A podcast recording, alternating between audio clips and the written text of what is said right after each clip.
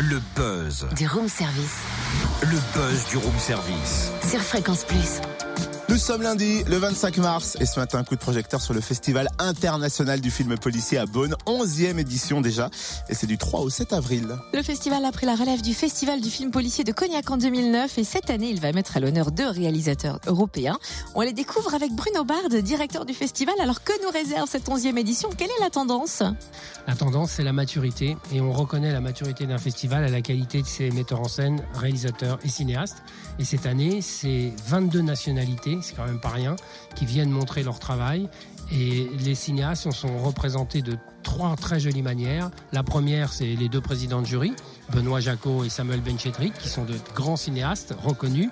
La deuxième, c'est la qualité des deux sections compétitives, 109 et les longs métrages, où là, le niveau monte parce que on a très peu de premiers films, on a beaucoup de quatrième, cinquième film, dixième film, des films tout à fait confirmés, et c'est pour ça qu'il fallait ce jury-là.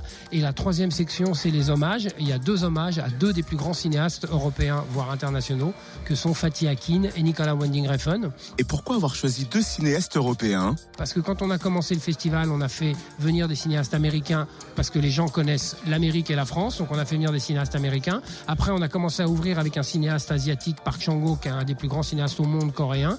Et là, cette année, en période de préélection, on s'est dit que c'était important de manifester que l'Europe n'était pas que un problème économique ou budgétaire, mais que l'Europe était avant tout culturelle. Et en faisant venir Fatih Akin, qui chaque fois qu'il fait un, film a un prix, que ce soit à Venise, à Cannes ou à Locarno, et Nicolas Winding Refn, qui est sans doute le digne et le seul héritier de Kubrick, qui lui aussi a eu le Grand Prix de la mise en scène avec Drive à Cannes, on fait et on montrera son intégrale.